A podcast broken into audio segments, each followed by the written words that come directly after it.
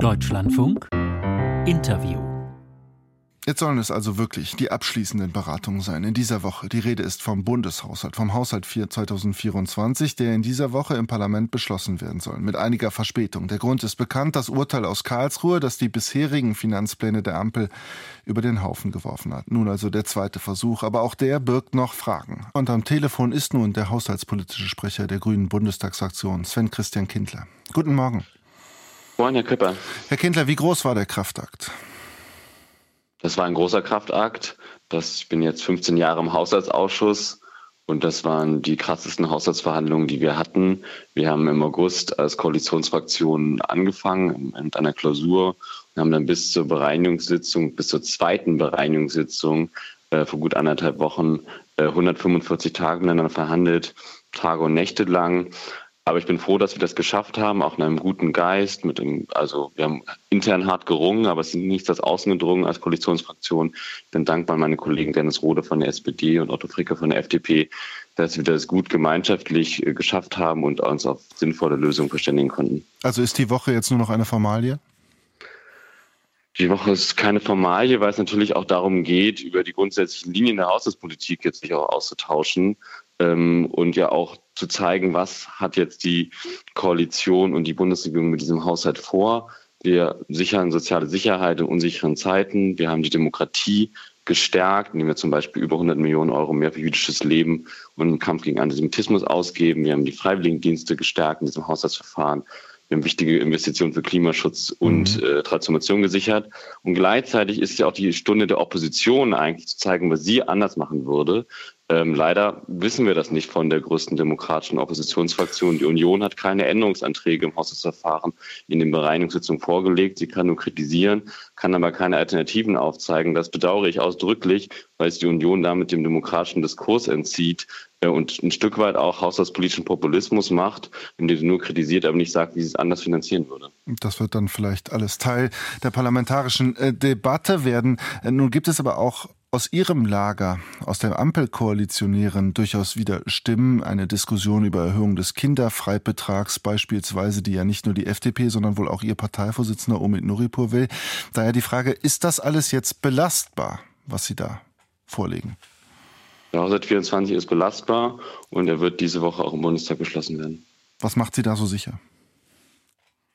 Ähm, alle Signale, die ich bekomme, so also die Fraktionen von SPD, FDP und Grünen werden diesem Haushalt am Freitag zustimmen. Davon können Sie sehr sicher ausgehen. Mhm. Dann schauen wir auf diesen Haushalt 2024. Sie haben ihn ja schon gelobt, auch die Anstrengungen geschildert.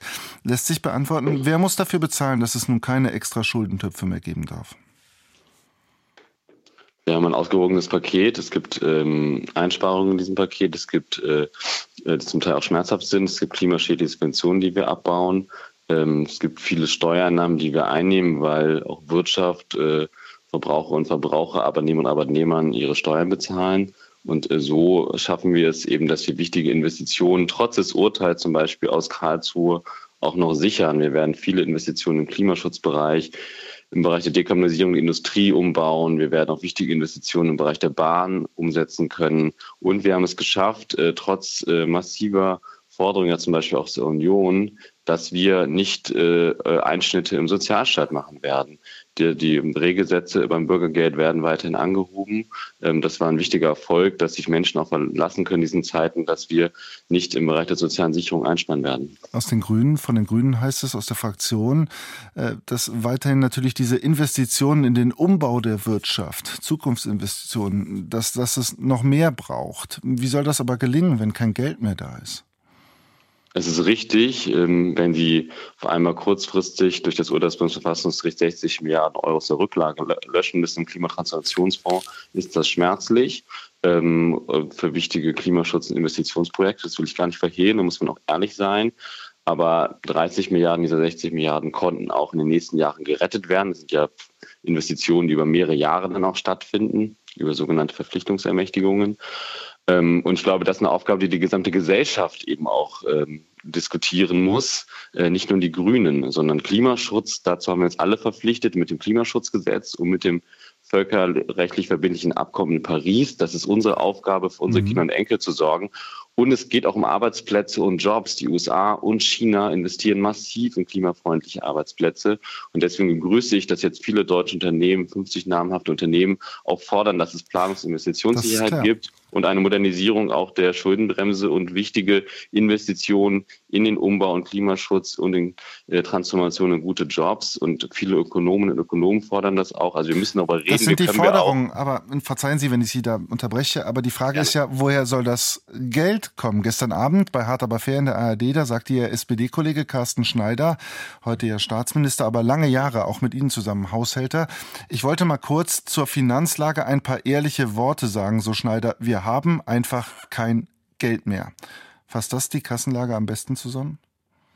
Also im Haushalt 24 haben wir wichtige Investitionen gesichert. Wir haben die soziale Sicherheit äh, deutlich gestärkt. Das ist klar, aber diese Zukunftsinvestitionen, über die wir gerade sprachen, die erfordern ja Milliarden.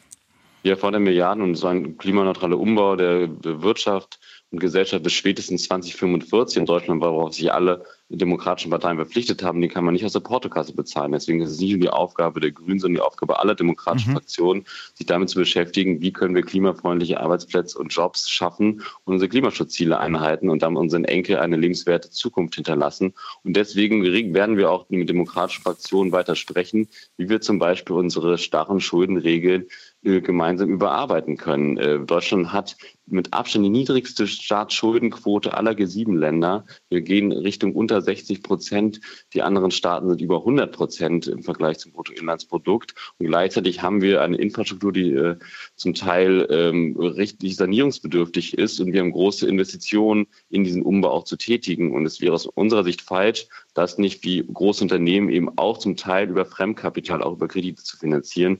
Und dafür wollen wir sowohl äh, mit allen demokratischen Fraktionen, auch mit der CDU reden, wie wir die Schuldenbremse reformieren können. Viele CDU-Ministerpräsidenten haben sich dafür ja in der Vergangenheit auch offen gezeigt. Aber es fehlen stand jetzt die politischen Mehrheiten. Was bewirken Sie, wenn Sie immer wieder dieses äh, Thema reiten? Ähm, es gibt ja auch, tappen Sie damit nicht im Grunde genommen in die Falle der ständigen Debatte, der ständigen Forderung, des ständigen auf den Prüfstand stellens und damit am letzten endlich auch Austesten der Koalition? Denn die FDP hat sich ja klar gegen die, also oder für die Schuldenbremse ausgesprochen. Klar, das wissen wir auch. Äh, und wir stehen Deswegen auch fordern Sie es einfach nochmal. Nein, nein, wir stehen auch zum Haushalt 2024 und wir haben dort gute Kompromisse gefunden, gemeinsam in der Koalition. Dafür bin ich sehr dankbar. Und die werden wir diese Woche im Deutschen Bundestag beschließen. Gleichzeitig schließt das ja nicht aus, dass man als Parteienfraktion trotzdem darüber hinausgehende weitere Forderungen hat. Und außerdem ist es ja eine Debatte, die die gesamte Gesellschaft bewegt. Also mhm. gucken Sie sich an, der BDI, die IG Metall, äh, ganz viele Ökonomen, Ökonomen, Konservative wie ähm, linke progressive Ökonominnen und Ökonomen fordern das. Ähm, zum Beispiel auch Michael Hüter, der Chef des Arbeitgebernahen Instituts der deutschen Wirtschaft. Jetzt haben sich 50 namhafte Unternehmen dazu geäußert. Also diese Frage beschäftigt extrem viele und es natürlich es gibt es auch die Anforderung von Parteien und Fraktionen darauf, zu reagieren. Es ist auch keine neue Position, dass wir als Grüne schon länger für eine Reform, nicht für eine Abschaffung, aber für eine Reform der Schuldenbremse eintreten. Das sollten, äh, das jetzt verschweigen wäre auch komisch, wenn wir diese Position haben. Gleichzeitig sagen wir auch, wir wollen in der Ampel weiterhin gut auch zusammenarbeiten, wollen dort sinnvolle Kompromisse schmieden und daran werden wir auch gemeinsam natürlich auch dann miteinander ringen. Und wir wissen um die Position der FDP und des Finanzministers und äh, dafür haben wir Respekt. Und mhm. gleichzeitig haben wir eigene Positionen, die werden wir auch einbringen. Und dieser Haushalt, der hält die Schuldenbremse jetzt ein, aber in diesem Haushalt steht auch eine Art Vorbehalt. Daraufhin haben der Kanzler, aber auch der Bundesfinanzminister von der FDP, eben Christian Lindner, hingewiesen. Es geht um die Unterstützung für die Ukraine. Wenn diese doch größer ausfallen sollte, ausfallen würde, ausfallen müsste, dann könnte man die Schuldenbremse doch noch aussetzen. Welches Szenario wäre das denn?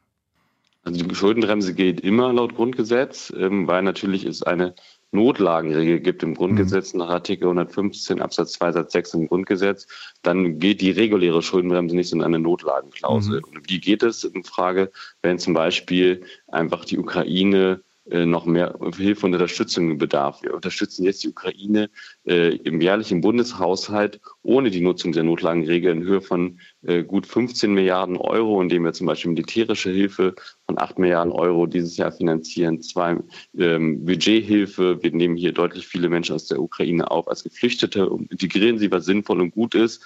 Ähm, und ich finde, das ist wichtig, dass wir das machen, weil es um die Freiheit Deutschlands und Europas geht, nicht um die Freiheit der Ukraine, die dort gerade verteidigt wird.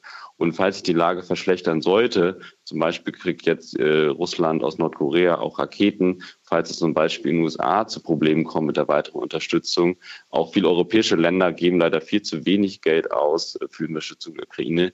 Dann werden wir weiter helfen. Dann wird es nicht an einer äh, dogmatischen Einschätzung von Schulden scheitern, dass wir den ukrainischen Aber es gibt keinen festen Punkt, an dem das dann ansetzen Keinen festen Punkt, aber es gibt das klare Wort und Versprechen des Bundeskanzlers und der drei Regierungsspitzen, dass wir auch, wenn die Ukraine mehr bedarf und äh, weitere Unterstützung notwendig ist für ihren Freiheitskampf, dass wir dann die Notlagenklausel auch des Grundgesetzes im Rahmen der Schuldenbremse nutzen sagt Sven Christian Kindler, Grüne, haushaltspolitische Sprecher seiner Fraktion, heute Morgen hier live im Deutschlandfunk. Ich danke Ihnen für Ihre Zeit und das Gespräch. Vielen Dank, Herr Danke Ihnen. Auf Wiederhören.